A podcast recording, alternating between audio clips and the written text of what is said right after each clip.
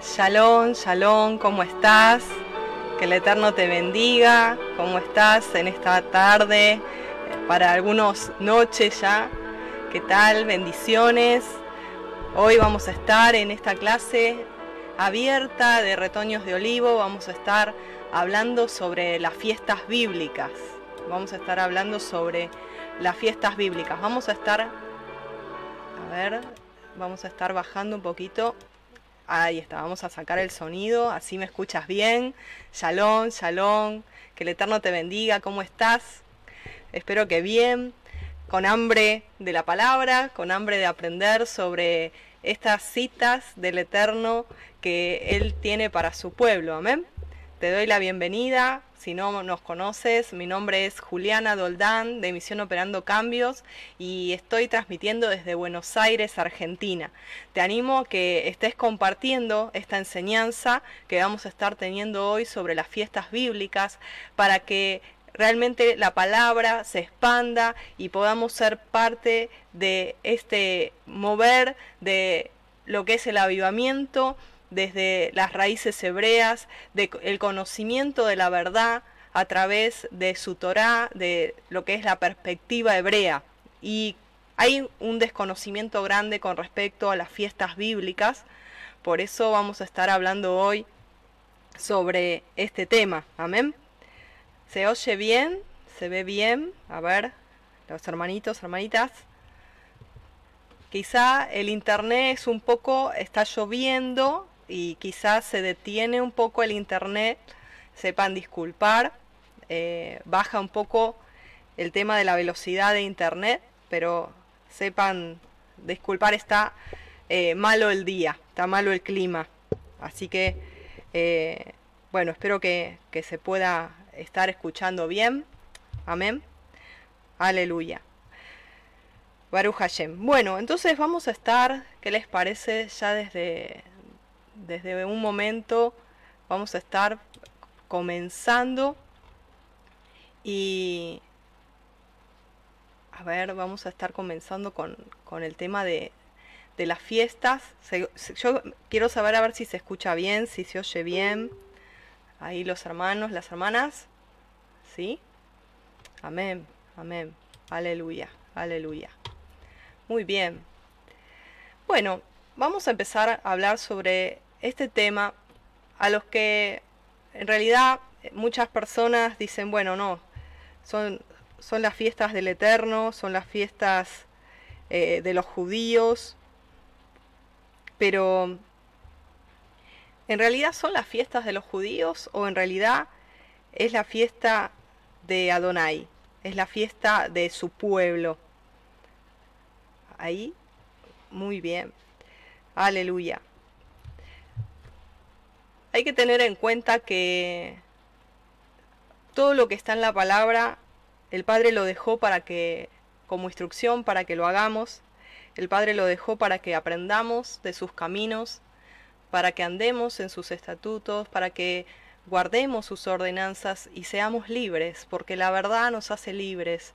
Y una de las eh, importancias de, esta celebración justamente es eh, el tener una cita con Elohim, con Dios, y también el hecho de conocer su contenido profético en cada fiesta.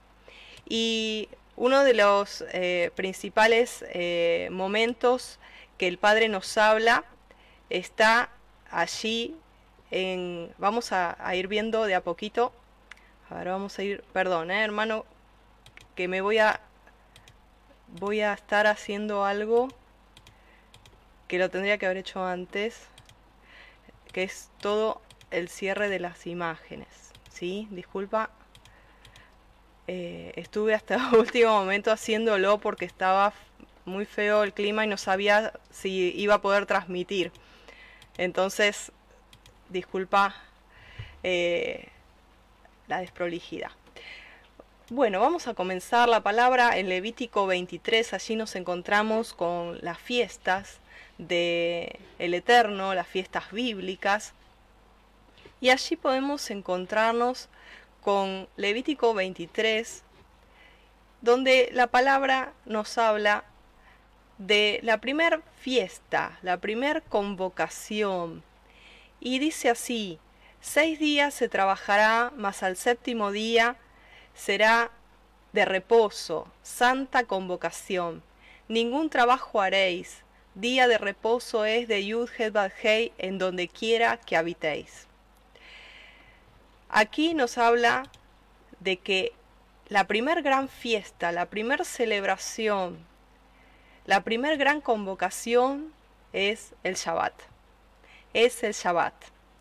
Es del atardecer del viernes al atardecer del sábado que el Padre propone que tú tengas un tiempo con Él, una cita.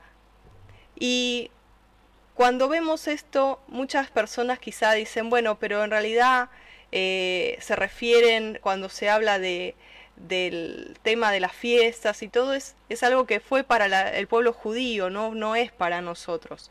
Pero en realidad, cuando el Padre nos habla de los mandamientos, no son los mandamientos o la ley mosaica, sino que en realidad la palabra nos habla de que Moisés fue el encargado de traernos esas leyes, esos mandamientos, esas instrucciones, pero en realidad fueron escritas por el dedo de Elohim, por el dedo de Dios. Entonces, eh, no es la ley de Moisés o las leyes de Moisés, sino que son mandamientos que el Padre mismo nos dejó para su pueblo escogido.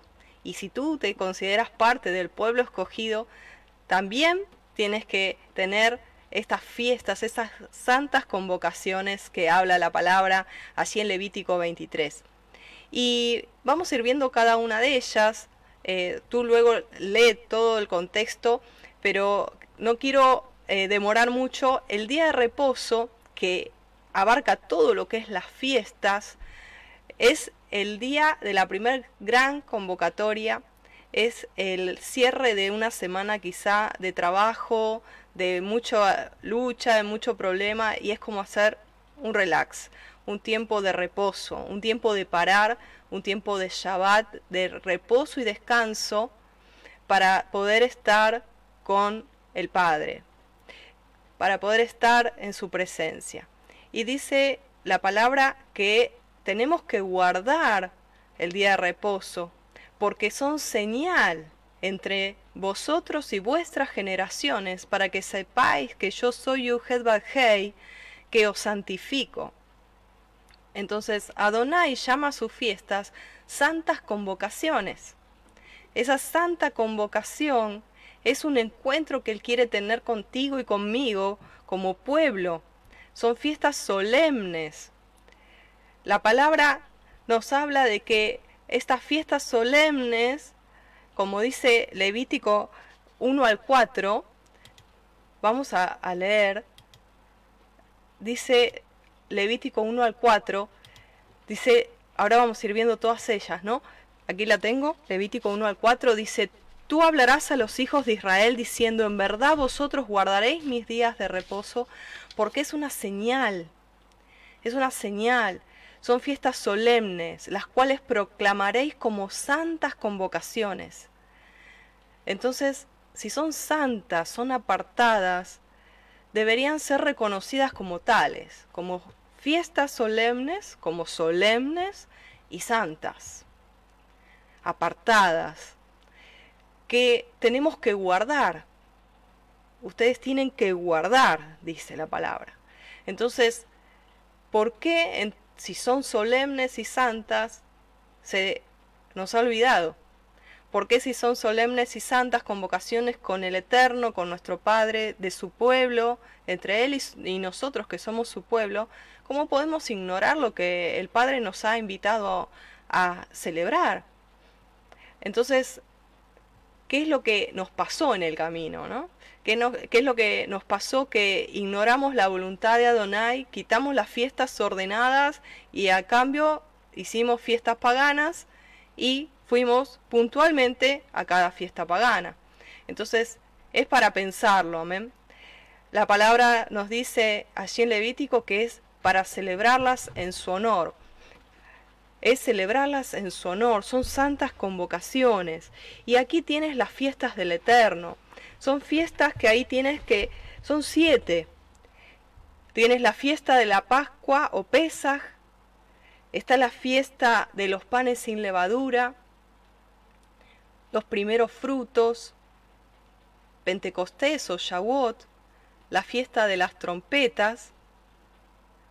Vamos a, ver, para lo voy a correr, así puedes ver, eh, a ver si puedo correrme.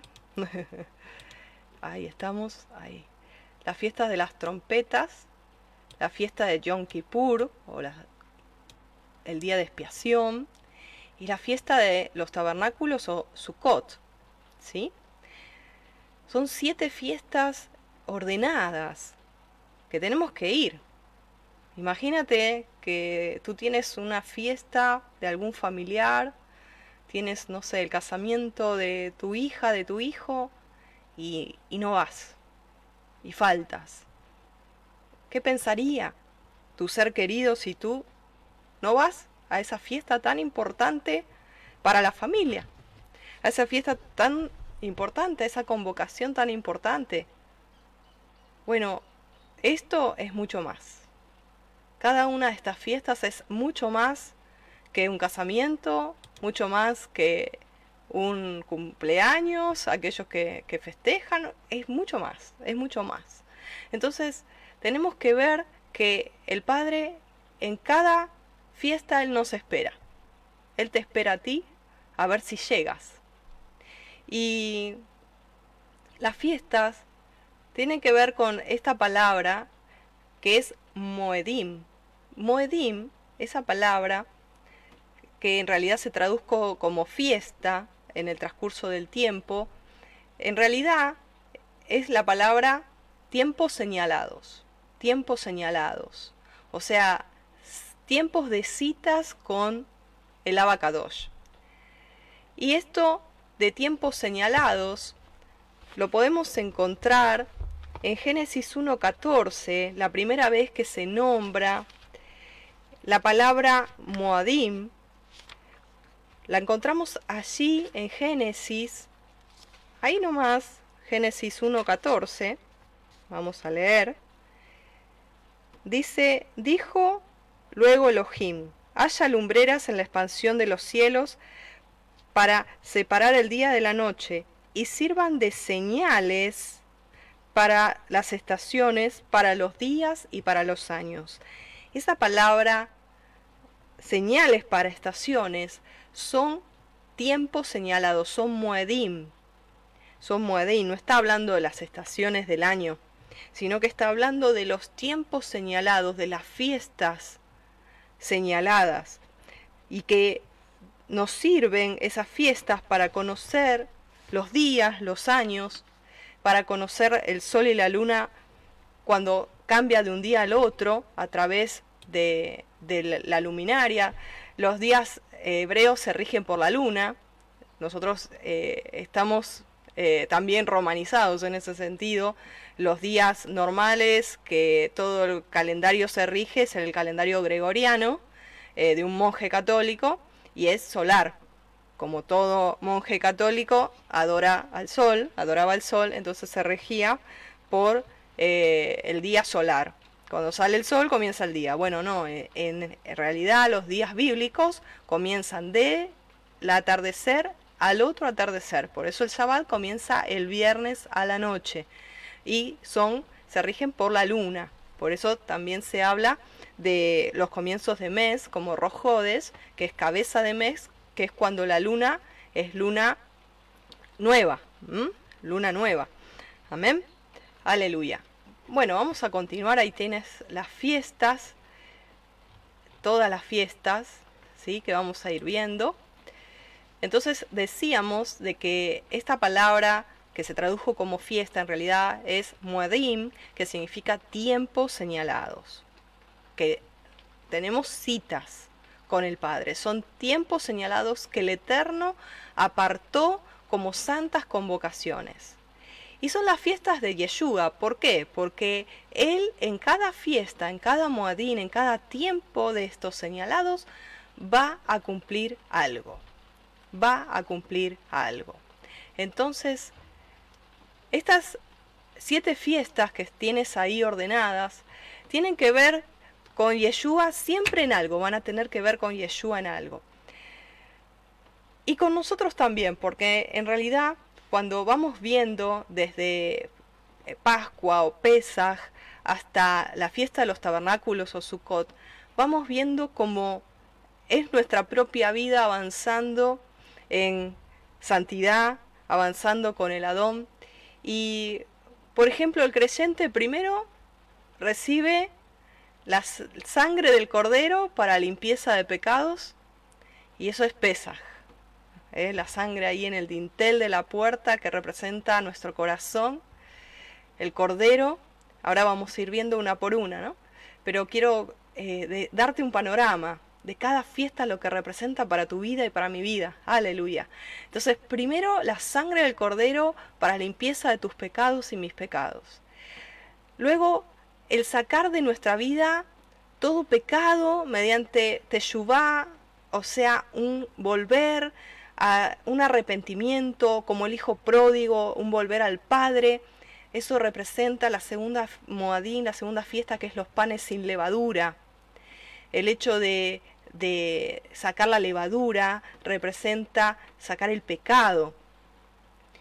Y, y luego vamos avanzando y empezar a hacer primeros frutos dignos de arrepentimiento.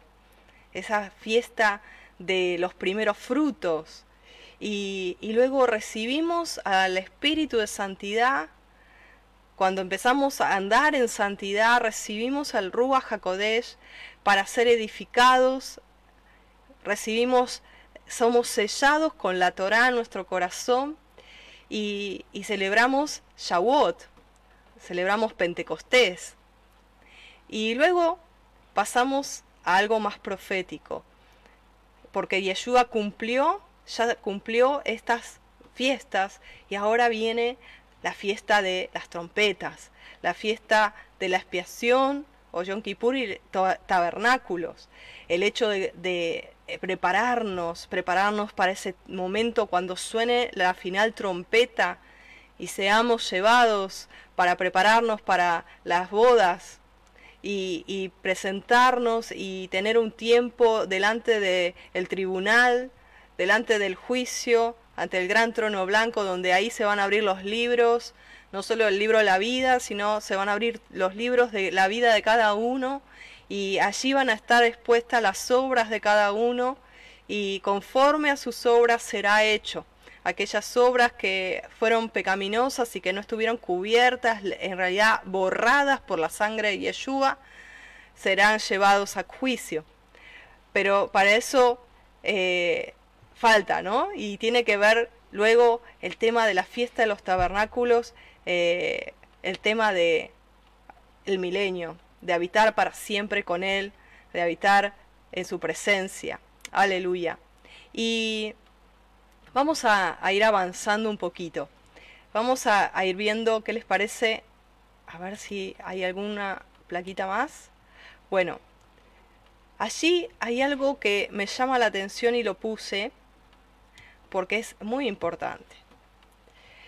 Dice acá Pablo, parece que nos vayamos de tema, pero no, es así. Dice, estoy maravillado de que tan pronto os hayáis alejado del que os llamó por la gracia del Mashiach para seguir un evangelio diferente. No que haya otro, sino que hay algunos que os perturban y quieren pervertir el evangelio, o sea, las buenas nuevas de Yeshua, del Masías, del Mashiach. Mas si aún nosotros o un ángel del cielo os anunciar en otro evangelio diferente del que os hemos anunciado, sea anatema, sea maldito. Como antes hemos dicho, ahora también lo repito, si alguno os predica diferente el evangelio del que habéis recibido, sea anatema, sea maldito. Ahora, ¿cuál es este evangelio diferente? ¿A quién le hablaba Pablo? ¿A los cristianos? ¿A una iglesia cristiana le estaba hablando y le estaba diciendo, miren, si les anuncian unas noticias diferentes, si les anuncia eh, algo que, que, tiene, que no es lo que les estoy enseñando, pero en realidad eh, Pablo era fariseo, había estudiado con Gamaliel, él sabía Torah, él enseñaba Torah, ese era el evangelio que él estaba enseñando. Él estaba enseñando la Torah, él estaba cumpliendo las fiestas y él estaba anunciando las buenas nuevas. ¿Cuáles eran esas buenas nuevas? Que ese pacto del Sinaí, que era un pacto matrimonial, es un pacto matrimonial, que se había roto por el becerro de oro, porque la novia, que es Israel, que es el pueblo allí congregado a los pies del Sinaí, junto no solo con los hebreos, sino también con los egipcios y los extranjeros que se habían anexado al pueblo de Israel, se habían injertado, para que me entiendas mejor, al pueblo de Israel, entonces había extranjeros también. No eran todos hebreos de las doce tribus, había extranjeros. Y es más, dice proféticamente, y a los que aún no están aquí, o sea que estamos tú y yo. Es un pacto matrimonial que se quebró con el becerro de oro y el padre dio carta de repudio, carta de divorcio. Entonces no había más nada que hacer. El Padre nos había desechado. Entonces Yeshua vino. Yeshua vino a tomar tu lugar y mi lugar y hacer un pacto renovado, renovar el pacto para volver a reconciliarnos con Dios y poder volver a entrar y ser la novia y volver a entrar en su pacto. Y fue algo tan glorioso y tan buena nueva es que ahora la, la Torá, la instrucción, el pacto no está en piedra, sino que está plasmado en nuestro corazón.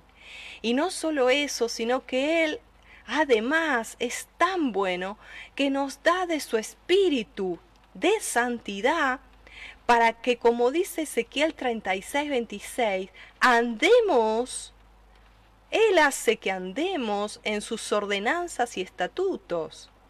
Él pone en nosotros el querer como el hacer, porque no es por fuerza, no es en el brazo de carne que podemos ser santos, para nada, sino rindiéndonos a Él, entregándonos a Él. Y ese nuevo pacto, ese pacto renovado, es la Torah escrita en nuestro corazón y en nuestra mente.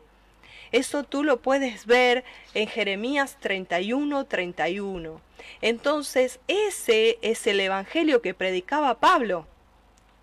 No es un evangelio diferente, esto de las raíces hebreas. No es un evangelio diferente el tema de la perspectiva hebrea. Para nada. No es para nada eso. Sino al contrario, el evangelio diferente fue el que se formó luego con los concilios. El que se armó luego con los concilios. Todo lo que se paganizó, el sincretismo religioso, lo que se mezcló, los nombres cambiados, anulado el Shabbat, borradas las fiestas, el antisemitismo y todo lo que hemos visto en la clase pasada sobre teología del reemplazo, reemplazando una iglesia gentil a Israel. Entonces, te animo que si no has visto la clase pasada, que vayas a nuestro canal Misión Operando Cambios, allí nuestro canal de YouTube, y puedes ver ese video de enseñanza de teología del reemplazo. Y también te animo, ya que estamos, te voy a decir que tú puedes estar ingresando a nuestro grupo de discipulado eh, pidiendo ingresar, te enviaremos un enlace, escríbeme por privado, eh, allí a Juliana Doldán o a nuestra página de Facebook Misión Operando Cambios y te estaremos enviando el enlace para que tú seas parte de nuestro grupo de discipulado. Retoños de Olivo se llama. Así que te animo también, si, si aún no estás dentro del grupo y quieres pertenecer, bienvenido o bienvenida. Amén. Y bueno, vamos a continuar, eh, vamos a ir de lleno a esto es, importante porque nos han enseñado que son las fiestas judías, que, que bueno, que ya está, que ya no, no existen, no son para nosotros, pero los hemos explicado bien. Y creo que eh, no tenemos que tener en poco esto de estar celebrando las fiestas que fueron ordenadas por Él. Amén. Entonces, estas eh, fiestas vamos a comenzar. Ahí les explico, porque también hay dos fiestas, que eso lo quiero dejar en claro. Eh, hay dos fiestas que son Hanukkah y Purim, que no están en la Biblia. Son fiestas tradicionales hebreas que muchos hermanos lo celebran, eh, la fiesta de las luces, que conmemora eh, el tema de esa festividad, conmemora el tema de, la derrota contra los griegos a través de, la familia de los macabeos y la purificación del templo de Jerusalén a partir del siglo II antes del Mashiach. Y entonces la tradición judía habla del tema de, la luminaria. ¿Por qué? Porque dice de que el candelabro, o sea, la menorá, eh, de lo que sería la menorá de eh, la de Hanukkah tiene no siete sino nueve eh, luminarias, nueve luminarias. dice de que el aceite se empezó a multiplicar, se empezó a multiplicar y, y bueno, eh, se dio como un milagro allí y es por eso de que es la costumbre principal de la festividad ir encendiendo una vela en forma progresiva durante los ocho días de la celebración de Hanukkah y, llega hasta los nueve brazos de eh, la Hanukkah, que así se llama eh, ese candelabro, por así decirlo, para que lo entiendas, de, de ocho de ocho mm, eh, ramas, no sé cómo explicarlo, de brazos, ocho brazos, ahí está. Entonces, eh, esa fiesta de Hanukkah eh, es una conmemoración, más que una fiesta, es una conmemoración de una independencia del pueblo hebreo a través de estas luchas que tuvieron y que vencieron los macabeos contra los griegos. Este, esta festividad o esta conmemoración es el 25 de Kislev, en el calendario judío, que es entre fines de noviembre y comienzos de diciembre en el calendario greco-romano. Eh, luego está la fiesta de Purim, que es una de las festividades más gozosas de la tradición judía, y viene desde el tema de la reina Esther, eh, que relata la salvación de los judíos a través de, toda la obra de la reina Esther, eh, allí con, todos los personajes de eh, Azuero, Amán, y cómo eh, realmente fue salvado el pueblo hebreo de esa sentencia de muerte. Entonces, ese, esa sentencia se cambió la suerte del pueblo, por eso se llama Purín, porque Purín significa suerte, entonces se cambió de mala suerte de tener una sentencia de muerte a vida. Y bueno, es una fiesta porque eh, ahí es como que hay mucho gozo, eh, los hermanos se disfrazan y, bueno, es una celebración. Eso se celebra el mes de, 15 de, eh, perdón, 14 de Adar, que suele coincidir más o menos con marzo.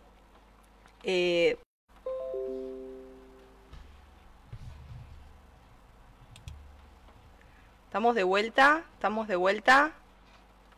Amén, amén, estamos de vuelta, ¿sí?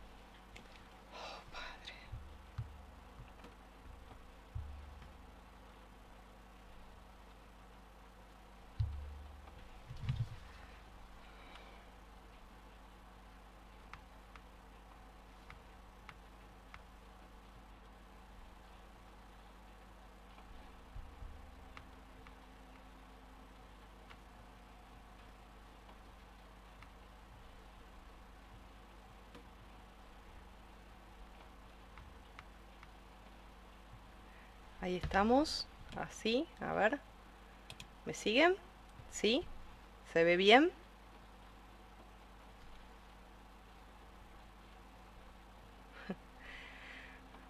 Aleluya. Qué lío.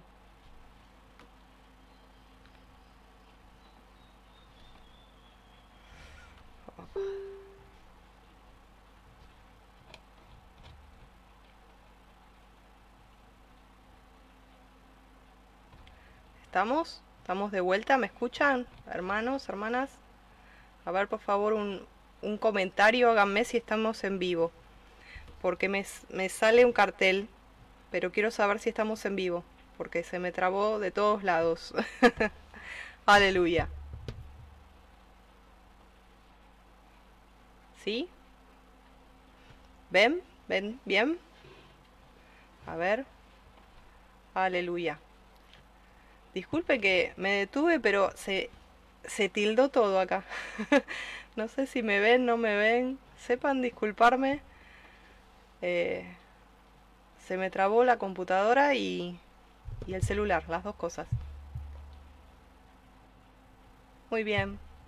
La hermana Patricia dice que se ve bien. ¿Sí? ¿Se ve bien? Perfecto. Bueno, entonces vamos a continuar aunque la, computadora diga lo contrario. Continuamos. Aleluya. Vamos a, a continuar. Eh, Baruch aleluya. Estas cosas, vieron que, que hay que orar siempre, porque hay cierta hay cierto personaje que no quiere que hablemos de estas cosas. Aleluya. Perfecto no, no me ven. A ver, a ver si ahora. Ahí, ahí se ve bien. Ahí estoy. ¿Estamos? Salón, salón, de paso saludo. Bienvenidos, bienvenidas, hermanos, hermanas. Qué bueno, qué bueno que, que podemos reempezar, recomenzar algunos, algunos temas. Aleluya. Ahí, ahí nos vemos. Aleluya. Muy bien. Baruch Hashem, muy bien. Bueno, vamos a comenzar. ¿Qué les parece la primera fiesta? Vamos a comenzar con Pesaj, ¿sí? Vamos a comenzar. Ahí tienen el calendario hebreo, ¿eh? si lo quieren ahí ver. Bueno, eh, ahí les había puesto el calendario hebreo para que tengan una idea más o menos de eh, cuándo cae cada, cada fiesta, ¿sí? vamos a ir a, a Pesaj. Vamos a ir a la fiesta de Pesaj. Y bueno, Pesaj es la más conocida, yo creo que es, es una de las fiestas que ya sabemos lo que, lo que representa. Y la palabra, vamos a ir al libro de Éxodo. Y dice así, Éxodo 12, 7 al 8. Y tomarán la sangre y la pondrán en los dos postes y en los dinteles de la casa y lo han de, eh, que lo han de comer, y aquella noche comerán la carne asada al fuego y panes sin levadura con hierbas eh, aromáticas, perdón, con hierbas amargas lo comerán. Con hierbas amargas lo comerán. Éxodo 12, 7 y 8 estamos, ¿sí? Amén. Amén. Luego dice otra palabra, eh, continuamos, Éxodo 12, 12 pues yo pasaré aquella noche por la tierra de Egipto, y heriré a todo primogénito en la tierra de Egipto, así de los hombres como de las bestias, y ejecutaré mis juicios en todos los dioses de Egipto, yo, Yud, Hei. Entonces podemos ver aquí la palabra que nos está hablando de que habría que poner la sangre en los postes, en los dinteles de las casas, tenían que salir rápido rápido preparados esa noche. Había que comer carne asada, la carne de ese cordero, y con panes sin levadura, con hierbas amargas. ¿eh? Esa es la cena de Pesaj. Y iba a pasar el ángel de la muerte, el ángel de juicio sobre la tierra de Egipto y iba, iba a herir a todo primogénito de hombres como de bestias de por todos los que no tuvieran el dintel con la sangre puesta. Una de las cosas que me llamó la atención, que yo siempre pensé que era solamente para los israelitas esto. No, había, como te comenté recién, gente que era extranjera, que era no era israelita, que obedecieron, hicieron eso del dintel, de poner la sangre del cordero en la puerta, y este aquí que pasó el ángel de la muerte del juicio, y sobre esa casa, aún siendo gentil, como se eh, volcaron a la emuná, a la fe hebrea y a la instrucción que el Padre le había dado al pueblo y obedecieron, entonces fueron salvos. Fue salvada esa casa, aunque no eran israelitas. Y esto nos habla a nosotros de que si nosotros obedecemos, Él pasa por alto, porque eso significa pesaj, pasa por alto la muerte en ese hogar. Entonces, tiene que ver con, pesaj tiene que ver con pasar por alto, pasar de muerte a vida, pasar de esclavitud a libertad, representa salvación, representa liberación por medio de la sangre de nuestro Mesías Yeshua. ¿Y por qué decimos a través del Mesías? Porque eh, Juan dijo, he aquí el Cordero de Dios que quita el pecado. Y Él derramó su sangre por cada uno de nosotros. Esta celebración es el 14 de Aviv o Nisan. Y en Éxodo 12, 8 dice que el cordero era comido junto con hierbas amargas. Y esto representa, mis amados, mis amadas, representa eh, lo que iba a sufrir el cordero, lo que iba a sufrir nuestro Mesías, Yeshua, el cordero de Elohim, que estaba quitando el pecado y estaba pagando por ti y por mí. Aleluya. Dice allí, vamos a ir avanzando en 1 de Pedro 1, 18 y 19, sabiendo que fuiste rescatado vuestra vana manera de vivir, la cual recibiste de vuestros padres, no con cosas corruptibles como oro o plata, sino con la sangre preciosa de Yeshua, como de un cordero sin mancha y sin contaminación. Nosotros fuimos rescatados, mis amados, a través de esa preciosa sangre. Fuimos rescatados de nuestra vana manera de vivir y esa preciosa sangre, como la sangre del dintel, estaba plasmada y está plasmada como pacto en nuestros corazones. Y eso hace que sobre tu vida y sobre mi vida no haya juicio, no haya juicio, no haya muerte, no haya sentencia de muerte. Aleluya, aleluya. Qué hermoso, qué hermoso. Y una de las cosas que, que me impacta de, de es que Yeshua eh, fue sacrificado, por así decirlo, la muerte de él sucedió exactamente a la hora en que se sacrificaba el cordero en el templo. En el mismo momento que el sumo sacerdote estaba sacrificando el cordero de Pesaj, el cordero que fue inmolado por ti por mí, encargado de, de llevar tus pecados y los míos, era sacrificado en esa misma hora. Qué tremendo, ¿no? Y podemos ver que en Éxodo 12:46 dice que ningún hueso del cordero de Pesaj podía ser quebrado.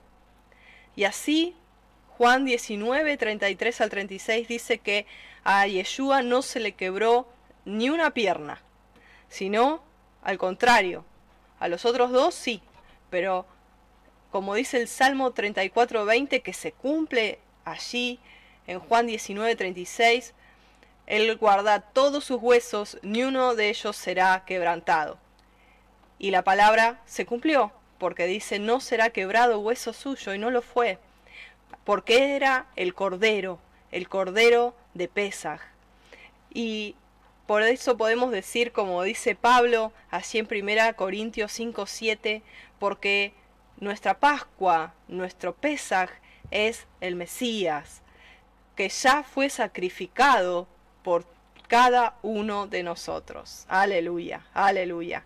Qué hermoso, qué hermoso que Él tomó tu lugar y mi lugar y, y Él es el Cordero, Él es el Cordero que el, el Padre aceptó, aceptó como Cordero perfecto, perfecto.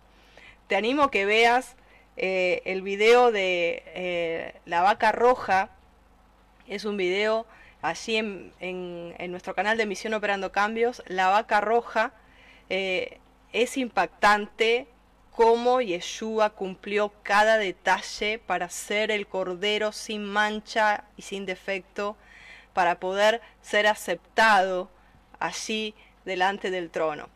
Impresionante. Ahora, hay una cuestión aquí que la Pascua judía o Pesaj no es lo mismo que la Pascua cristiana. La Semana Santa tiene otra connotación eh, eh, desde el vamos, desde el comienzo. Primeramente porque Yeshua no murió un viernes. Yeshua no murió un viernes, mi hermano, mi hermana, fuimos engañados, aprendimos esa enseñanza católica, cristiana, de que Yeshua murió el viernes y resucitó el domingo al amanecer, pero no hay una comprobación bíblica de esto. Para nada. ¿Por qué seguíamos esa afirmación? Simplemente porque era una tradición. Lo repetíamos, lo repetíamos de generación en generación sin pensar. Decíamos, sí, al atardecer y bueno, y así. Entonces, eh, no, no murió un viernes. Ahora, cuando nosotros vemos y analizamos que desde el viernes a las 3 de la tarde hasta el domingo al amanecer no hay ni tres días ni tres noches, ni siquiera hay dos días, entonces hay un problema porque Yeshua dijo, en Mateo 12:40, porque como estuvo Jonás en el vientre del gran pez tres días y tres noches, así estará el Hijo del Hombre en el corazón de la tierra tres días y tres noches. Si nosotros enseñamos que Yeshua murió un viernes y resucitó un domingo, no se está cumpliendo esa señal dada por él mismo, entonces estaríamos sin querer diciendo que Yeshua es un falso profeta, porque está diciendo algo que luego no hizo. En realidad Yeshua resucitó el sábado en la tarde, antes de que oscureciera, antes del Shabbat, porque Él murió el miércoles en la tarde. Y esto, hermano, hermana, no te quedes con lo que yo te digo, tú lo puedes corroborar, puedes investigar, busca allí en Google, busca videos de enseñanza que corroboran, hasta hay cuadros que te van mostrando eh, uno por uno el tema de, cómo es el tema de, la muerte de, de, Yeshua y cuándo murió y cuándo resucitó. No te quedes con lo que yo te diga simplemente. Amén. Investiga, estudia. ¿Sí? Amén. Aleluya. Entonces, continuamos. Yeshua, como te decía, resucitó un sábado antes del de que oscureciera. ¿eh? No antes del sábado, perdón, me equivoqué. Lo que dije es sábado en la tarde antes de que oscureciera. ¿Sí? Eh, porque murió el miércoles en la tarde. Entonces eh, no resucitó el domingo en la mañana porque se saldría de contexto de los tres días y tres noches que estaría en la sepultura, porque si no serían tres días y cuatro noches. Ahora, Mateo 28 del 1 al 10, tú lo puedes leer, nos relata que se presentaron en el sepulcro al amanecer del domingo, pero eso no comprueba que Yeshua resucitó en el transcurso de la noche del domingo, porque no se ajustan lo que son eh, horarios bíblicos, como les expliqué, del día y la noche, que son distintos a los días eh, gregorianos. Entonces, Yeshua murió el miércoles 14 de Aviv, día de Pesaj, a las 3 de la tarde, y resucitó al comenzar el primer día de la semana, es decir, al atardecer del día sábado. Porque el primer día de la semana no empieza el domingo cuando sale el sol. No, empieza en el atardecer del sábado. ¿Sí? Porque estamos siguiéndonos por días bíblicos. que se rigen por la luna, no por el sol. Entonces cuando allí estaba comenzando la fiesta de los primeros frutos o de las primicias, Yeshua mismo murió justo en el día ordenado para Pesach y fue puesto en el sepulcro el día de la fiesta de panes sin levadura y resucitó el día de los primeros frutos. Se cumple las tres fiestas proféticas en Yeshua. Aleluya. Entonces, podemos ir viendo, no me quiero extender mucho en, este tema, podemos ir viendo miércoles, eso lo vamos, les prometo que vamos a hacer un video exclusivamente de Pesaj. Exclusivamente ahora que ya prontito viene eh, la Pascua y todo. Entonces, eh, todo lo que tiene que ver con Pesach, se los prometo que, vamos a, verlo. ¿Sí? Vamos a irlo estudiando. Em, entonces, vamos a ir a la segunda fiesta, ¿sí? Vamos a ir a la segunda fiesta. Es la fiesta, aquí tienen, la fiesta de los panes sin levadura. A ver, un minutito, ¿eh?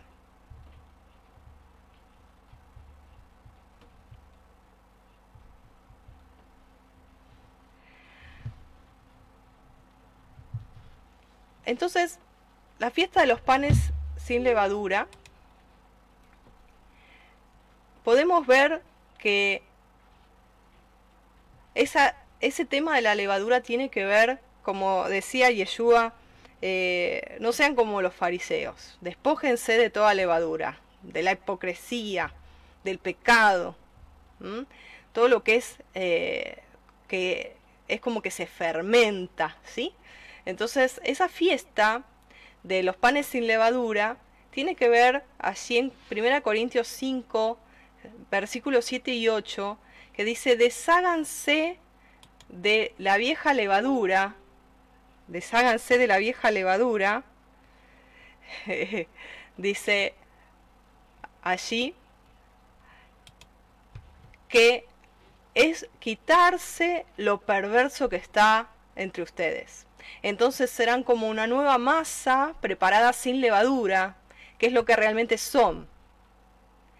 Yeshua, nuestro Cordero de Pesaj, ha sido sacrificado por nosotros. Por lo tanto, celebremos la fiesta no con el viejo pan de perversidad y maldad, sino con el nuevo pan de sinceridad y verdad.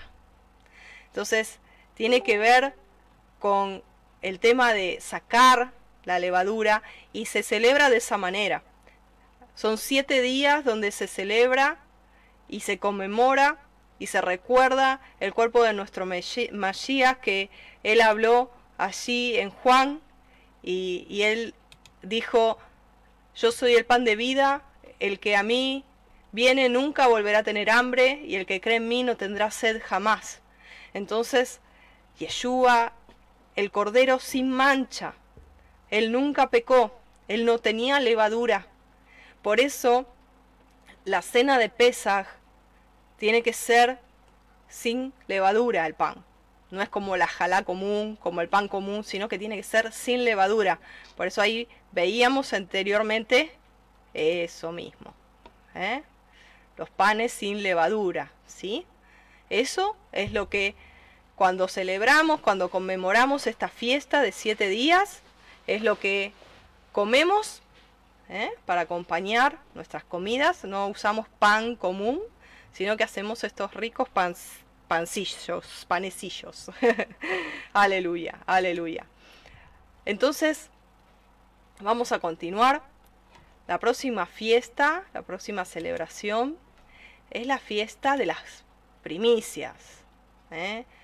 John Javikurim, que es cuando la cebada y el trigo estaban listos para la cosecha entonces tomaban una sola gavilla de la cosecha y la llevaban delante del sacerdote.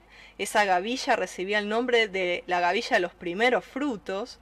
Y el sacerdote la tomaba y la mecía, la movía así en, altura delante del Adón en el templo. Y esto se tenía que hacer el día después de el sábado, después del sábado. En aquel día se ofreció al Yeshua hacia sí mismo como la primicia. Yeshua, dice Corintios 15, 20, ha resucitado de los muertos, primicia de los que durmieron es hecho. A la misma hora que el sumo sacerdote ofrecía delante del Padre esas primicias, Yeshua se estaba presentando a sí mismo como primicia al Padre. Impresionante cómo Yeshua iba cumpliendo proféticamente cada fiesta. Cada fiesta. Aleluya. Acá un hermano, me, la hermana me dice de, volver a poner el calendario. Sí, luego lo vamos a poner, amada. Sí, luego lo, volvemos a, colocar. Eh, y bueno, entonces podemos ver cómo Yeshua fue cumpliendo estas fiestas. Entonces, cuando entendemos, cuando, por ejemplo, María Magdalena, allí en Juan 20, 17, se acerca para besarle los pies, para abrazarlo a Yeshua, él le dice, no me toques porque no he subido al Padre. Pero el mismo día, al anochecer, se presenta frente a los discípulos y permite que Tomás le toque sus manos, sus pies. ¿Y cómo es esto? Es como que... Entonces, ¿qué quiere decir no he subido al Padre? ¿Iba Yeshua a subir al Padre y regresar en aquel día? O sea, otra ascensión? No. Entendemos que Yeshua resucitó el día de la fiesta de los primeros frutos o las primicias y es cuando estas palabras eh, toman ese sentido, porque en ese momento Yeshua se iba a presentar como primicia delante del Padre. Entonces, en esa ofrenda que él se entregaba a sí mismo era su primicia. Él había resucitado entre los muertos y se iba a presentar como ese primer fruto de todos los que luego resucitaríamos con él en algún momento los muertos en Yeshua resucitarán. Amén. Él es el primogénito o la primicia. Él es el primogénito, escucha bien. Yeshua es el primogénito de Miriam, ¿eh? porque María luego tuvo otros hijos. Yeshua es el primogénito del Padre, dice Hebreos 1.6. Yeshua es el primogénito de toda creación. Yeshua es el primogénito de los muertos, Yeshua es el primogénito de muchos hermanos, Yeshua es la primicia de los resucitados, Yeshua es el principio de toda la creación, Yeshua es el preeminente, dice Colosenses 1.18. Aleluya, aleluya. Qué hermoso, qué hermoso como todo cuadra a la perfección. Amén, amén mis hermanos. Qué hermoso. Yo me gozo en esta enseñanza porque es glorioso el cumplimiento profético de cada fiesta. Luego vamos a ir avanzando. Vamos a ir a la fiesta de Shavuot. La fiesta de Shavuot. ¿eh? La fiesta de las semanas. La fiesta de las semanas de Shavuot o Pentecostés. Esa fiesta se celebra 50 días después de Pesaj. Dice en Levítico 23, 15 al 16. Y contaréis desde el día que sigue al día de reposo, desde el día en que ofreciste la gavilla de la ofrenda mecida, siete semanas cumplidas. Hasta el día siguiente del séptimo día de reposo contaréis cincuenta. Entonces ofreceréis el nuevo grano a Yuhed Bajei. Ese cincuenta, de allí viene la palabra Pentecostés, que significa quintuagésimo día. ¿eh? De Pentecostés significa quintuagésimo, viene de los 50 días que pasaron después de Pesaj para celebrar esta convocatoria, esta fiesta, esta Moadim. Ahora, ¿qué es lo que hacía el pueblo? Juntaba y celebraba la fiesta de las semanas, la fiesta que se contaban siete semanas más un día, o lo que sería la, eh, la cuenta de Homer, y allí se contaban esas siete semanas y empezaba la fiesta de Pentecostés o la fiesta de Shavuot. Ahora, ese día, mis hermanos, se conmemora el día que Elohim le dio la Torá a Moisés. Es el día no que, siempre decimos, bueno, cuando descendió el Espíritu Santo en el aposento alto, decimos Pentecostés y nos acordamos de eso, sino que ya, ¿por qué estaban allí reunidos los hebreos de todos los lugares dispersos, ¿por qué habían subido a Jerusalén? Porque estaba Shavuot y era una de las fiestas más solemnes que tenían que subir a Jerusalén a entregar sus frutos. Y, él y tenían que venir a traer ofrendas y se conmemoraba que la entrega de la Torah, la entrega de la Torah. Acá se hace un parate de las fiestas de primavera y se comienza las fiestas de otoño. Al igual que las fiestas de primavera, las de otoño también tienen un significado histórico, profético, espiritual, pero en este tema las primeras fiestas ya tuvieron su cumplimiento en la primera venida de nuestro Mesías Yeshua.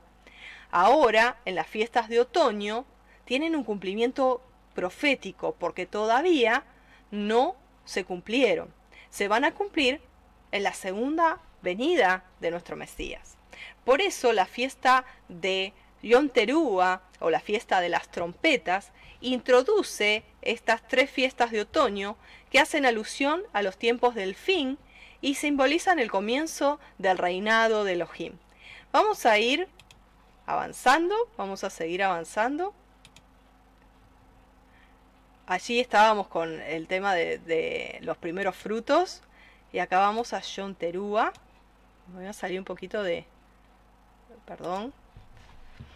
Me voy a salir un poquito. Ahí está la fiesta de Yom Teruah.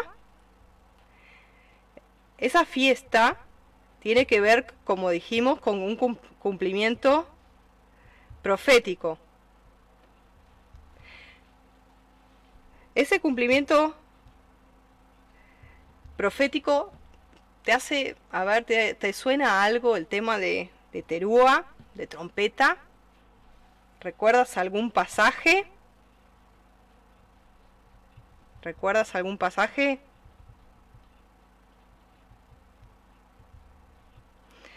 Creo que, que a muchos nos recuerda, ¿no?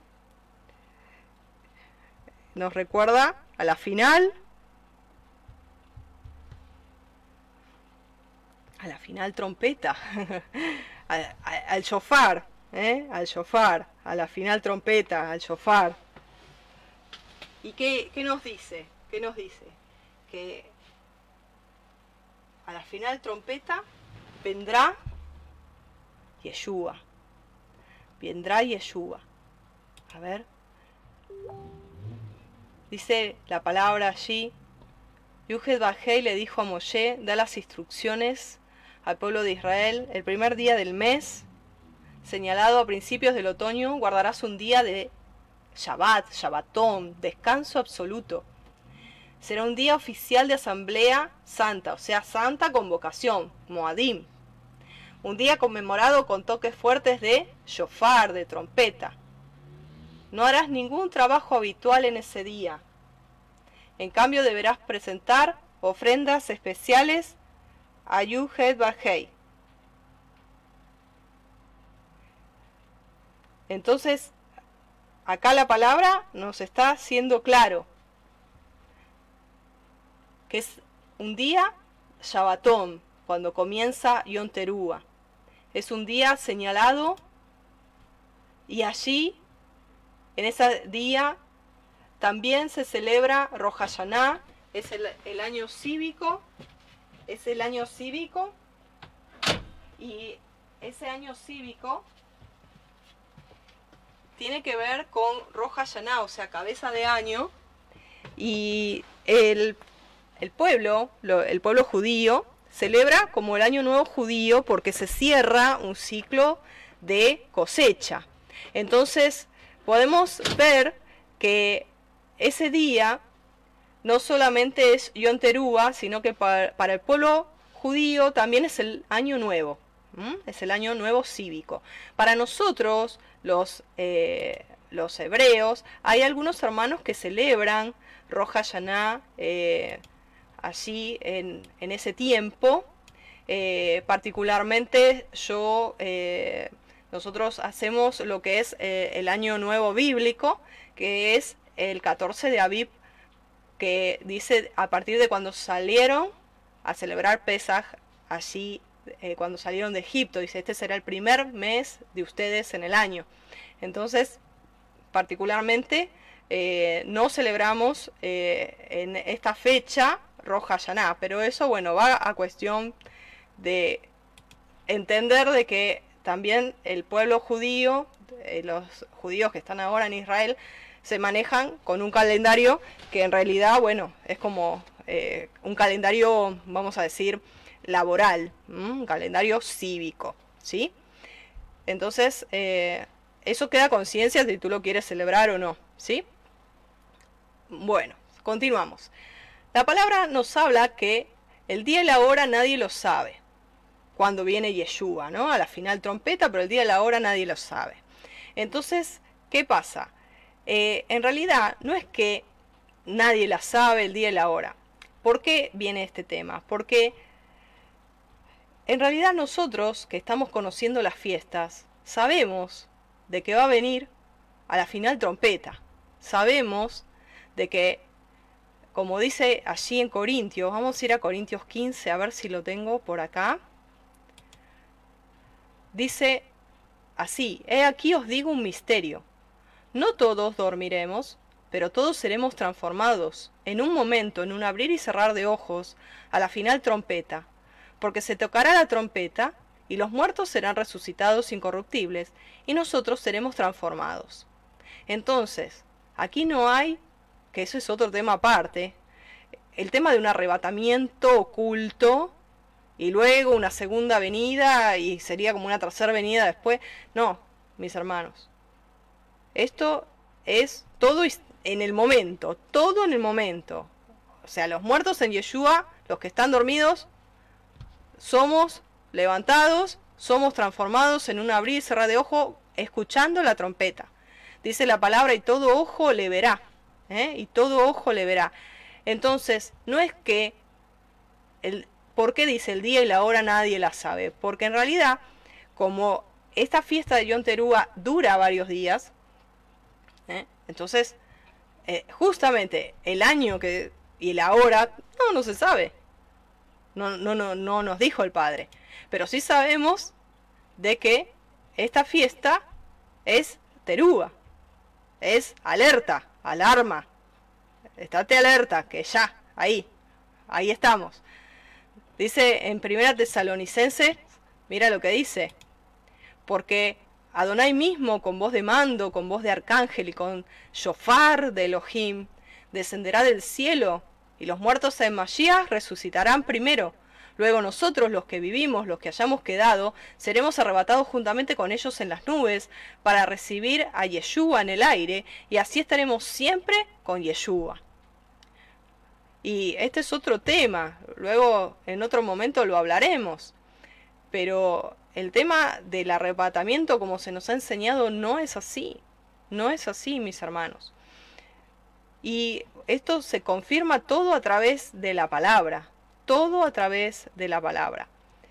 Entonces, podemos ver que el día y la hora nadie lo sabe porque no sabemos exactamente en qué fiesta, en qué año ni en qué hora, pero sí sabemos que va a ser dentro de esta fiesta dice que Él vendrá como ladrón en la noche, pero cuando tú ves el contexto de ese, esa cita y que han hecho hasta películas, en realidad es para aquellos que andan a tientas, dice, en oscuridad. Pero dice, pero ustedes conocen. Fíjate en el contexto de eso. Dice, pero ustedes conocen, para ustedes no viene como ladrón, porque ustedes conocen los tiempos de cumplimiento. Recuerda, la palabra fiesta es Moadim, que significa tiempos señalados. Ustedes están conociendo los tiempos señalados. Para ustedes no va a venir en cualquier momento, en cualquier momento del, del año, en cualquier día del año. Ustedes saben que en la fiesta de Yom Teruah es cuando puede venir. No va a venir ni en Sukkot, no va a venir ni en Pesach, va a venir en la fiesta de Yom Terúa. ¿Vamos bien? ¿Sí? ¿Se escucha? ¿Vamos bien? Muy bien. Continuamos. Yom Kippur, día de expiación. Día de expiación, Yom Kippur. ¿Sí? Aleluya. Vamos a, a ver el texto. Me voy a salir un poco de, de cámara, si no, freno. Ahí está. Dice, en el décimo día del mes señalado a comienzos del otoño, deben negarse a sí mismos. Ni los israelitas de nacimiento ni los extranjeros que vivan entre ustedes harán ninguna clase de trabajo. Esta es una ley perpetua para ustedes. En ese día se presentarán ofrendas de purificación por ustedes y serán purificados de todos sus pecados en la presencia de Adonai. Será un día de descanso, sea un Shabbat absoluto en el que se negarán a sí mismos. Esta es una ley perpetua, perpetua, no caduca, no está caducado. ¿eh? En él no hay cambio ni sombra de variación. Su palabra es perpetua. En generaciones futuras, la ceremonia de purificación la llevará a cabo el sacerdote que fue ungido y ordenado para servir como sumo sacerdote en lugar de su antepasado Aarón. Se pondrá las vestiduras sagradas de lino y purificará el lugar santísimo, el tabernáculo, el altar, a los sacerdotes y a toda la comunidad. ¿Quién es ese sumo sacerdote ahora según el orden de Melquisedec? Yeshua Hamashia. Aleluya, aleluya. Nuestro sumo sacerdote que entró, que se vistió de lino, purificó el lugar santísimo, purificó el, nuestro, el tabernáculo de Elohim, que es nuestra, nuestra vida, ¿eh? nos santificó a nosotros y a toda la comunidad. Aleluya, aleluya. Y este, esta celebración se celebra 10 días después de la fiesta de Yom Teruah, el 10 de Tisri, en el calendario hebreo, y es el día más sagrado de el pueblo judío. Es el día más sagrado porque es un día donde se hace un ayuno. Es un ayuno para eh, es un tiempo para reconciliarse con Elohim, con los hombres, nos pedimos perdón. Si sabemos aún, si nosotros quizás no tenemos nada con nuestros hermanos, pero sabemos que nuestros hermanos algunos tienen quizá algo contra nosotros, entonces vamos y arreglamos cuentas, pedimos perdón y, tratamos de tener un tiempo de teshuvah, de, de introspección, de mirarnos, de, pedirle al Padre que nos muestre los pecados que nos son ocultos. Es un día santo, muy solemne, un día donde es un tiempo para, eh, como se le llama, el gran ayuno. Eh, es un día de ayuno donde el Padre está trabajando profundamente en cada una de nuestras vidas. Nos disponemos a que Él trabaje, nos disponemos a que Él nos limpie, que Él nos muestre lo que está malo en nuestra vida. Y dice la palabra que esto acontecía, el sumo sacerdote entraba una sola vez al año y era en este día. Y dice, pondrá sus dos manos sobre la cabeza del macho cabrío vivo, ¿se acuerdan que se ofrecía dos machos cabríos? Y confesará sobre él todas las iniquidades de los hijos de Israel todas sus rebeliones y todos sus pecados, poniéndolos así sobre la cabeza del macho cabrío, y lo enviará al desierto por la mano de un hombre destinado para esto. Y aquel macho cabrío llevará sobre sí todas las iniquidades de ellos, a tierra inhabitada, y dejará ir el macho cabrío por el desierto. Este es el segundo de los machos cabríos. Había dos. Uno era entregado como ofrenda en el altar, y el otro acontecía esto. Era llamado Azazel y era enviado al desierto. Entonces, ese macho cabrío era especial, era como le dicen el chivo expiatorio, que llevaba todos los pecados de Israel cargados sobre él y era enviado al desierto y jamás regresaba.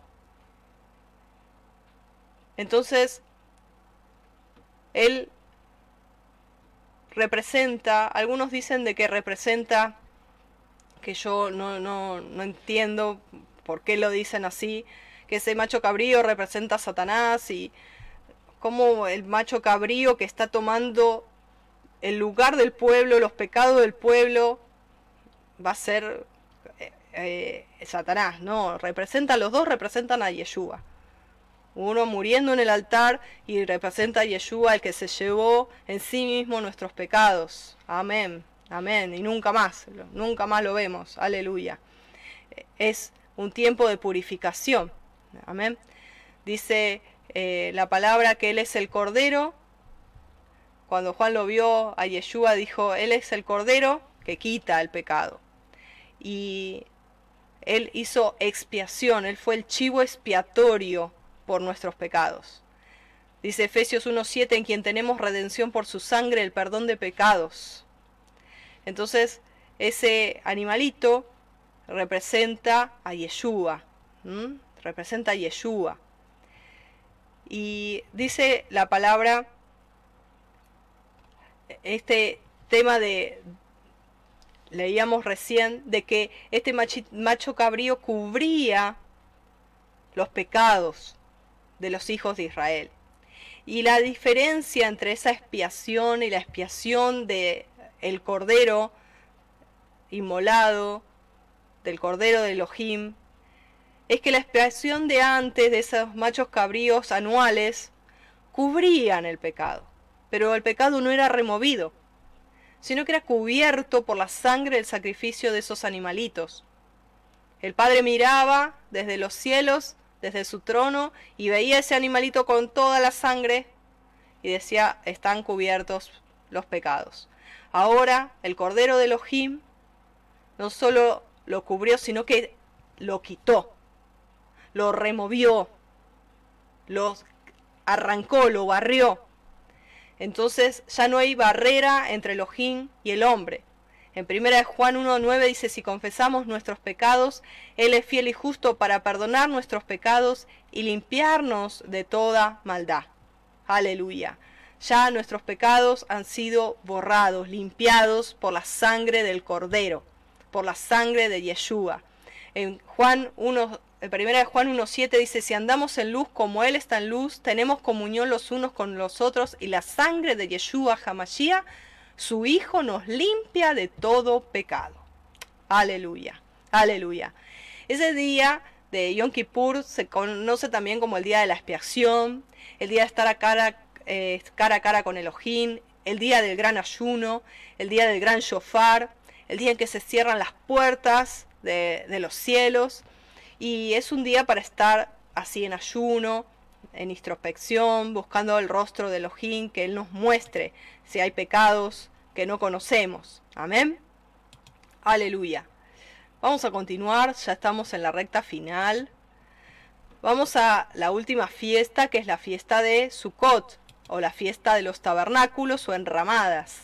Amén. Esta es una fiesta que se celebra,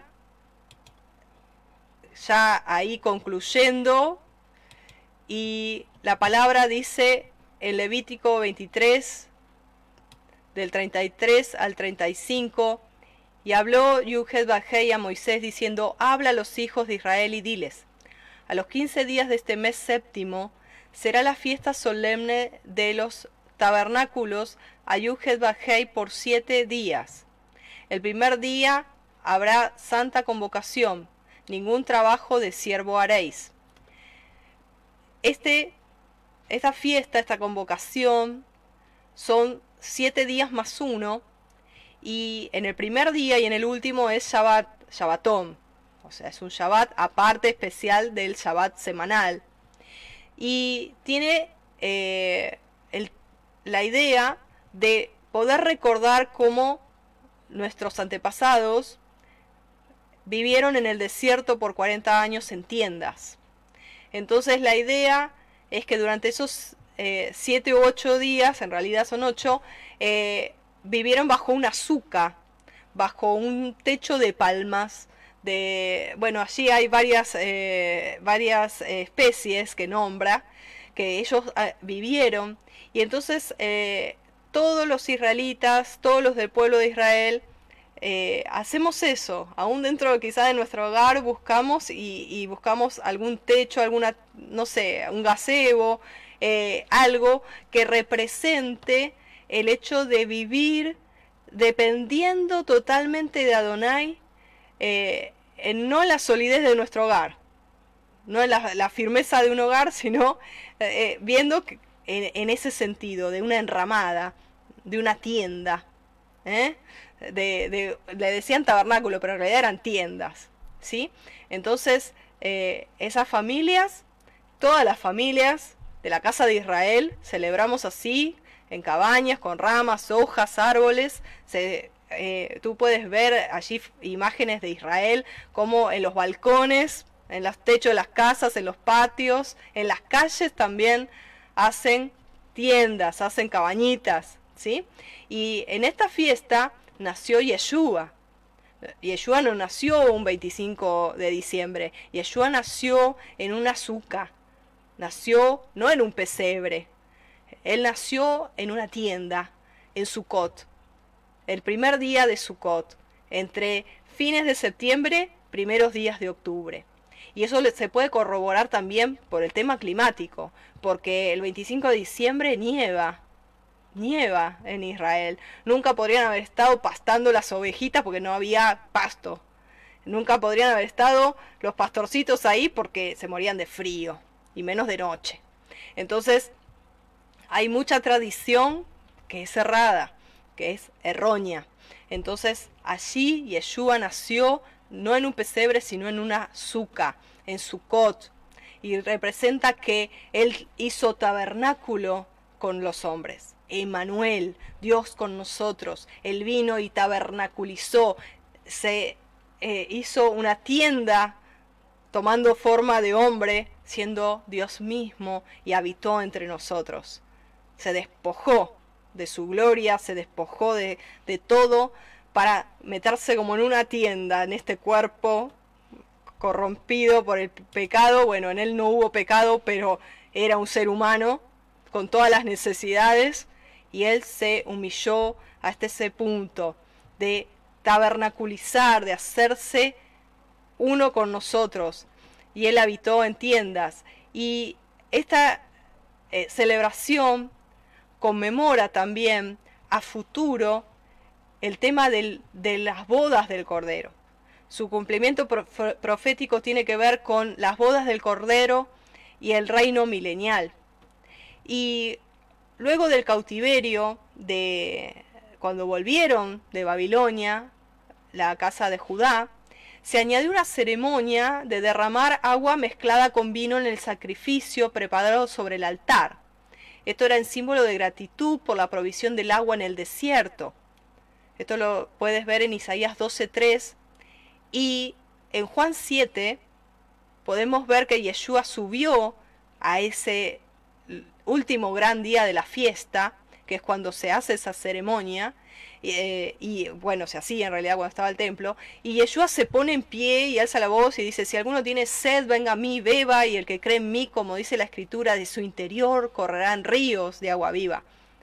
Tenemos que ver el contexto, hermanos, porque es glorioso, es hermoso.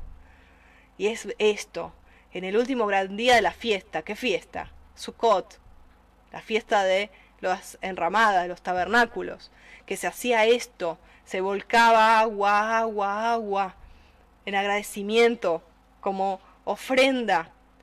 Y él se levantó y declaró eso, tremendo. Y esta fiesta, como te decía, representa el reino milenial de Yeshua y las bodas del Cordero. Y esta misma fiesta se va a seguir celebrando en el milenio, mis hermanos. Y esto está declarado, ahí me voy a salir un poquito de cámara, está declarado en la palabra. Ahí estamos leyendo Miqueas 4. Dice, acontecerá en los postreros tiempos que el monte de la casa de Yuhet Badhei será establecido por cabecera de montes y más alto que los collados, y correrán a él los pueblos.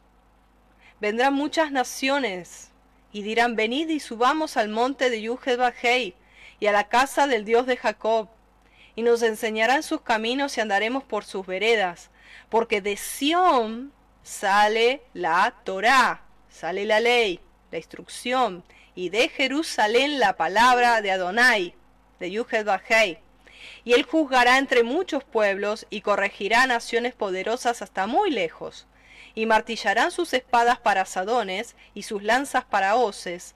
No alzará espada nación contra nación, ni se ensayarán más para la guerra, y se sentará cada uno debajo de su vid y debajo de su higuera, y no habrá quien lo amedrente, por la, porque la boca de Yuhed de los ejércitos lo ha hablado. Aquí, hermanos, está hablando del milenio. Está hablando del milenio. Y continúa diciendo, allí, bueno, ahí tenemos una hermosa, hermosa azúcar. Miren qué hermoso. Cómo decoraron en esa, en esa cena, en ese lugar, qué belleza. Eh, bueno, yo tengo ahí un texto, antes de concluir, tengo este último texto que es hermoso. Dice la palabra, anótalo allí, Zacarías, Zacarías, esperen que ahí me voy a poner, sí, Zacarías, ahí anótalo, 14, 16 al 19, mira lo que dice. Y verás que en el reino milenial todos los moradores de la tierra van a subir a Jerusalén como recién leíamos y van a celebrar la fiesta de Sukkot. Van a celebrar la fiesta tremenda de Sukkot. La palabra dice, y todos los que sobrevivieren de las naciones que vinieron contra Jerusalén, subirán de año en año para adorar al rey, aleluya, a Yuhed Sebaot, y a celebrar la fiesta de los tabernáculos, la fiesta de Sukkot. Y acontecerá que de los de las familias de la tierra que no subieren a Jerusalén para adorar al rey, y, a eh, lo que sería, dice, no vendrá sobre ellos lluvia, Fíjate, vendrá juicio, no vendrá sobre ellos lluvia. Y si la familia de Egipto no subiere y no viniere, sobre ellos no habrá lluvia. Vendrá la plaga con que Yuhedbahei herirá a las naciones que no subieren a celebrar la fiesta de Sukkot. Esta será la pena del pecado de Egipto y del pecado de todas las naciones que no subieren para celebrar la fiesta de Sukkot. Así que es así de importante esta fiesta que hay que celebrar. El Padre en el milenio traerá juicio sobre las naciones que no celebren la fiesta de Sukkot.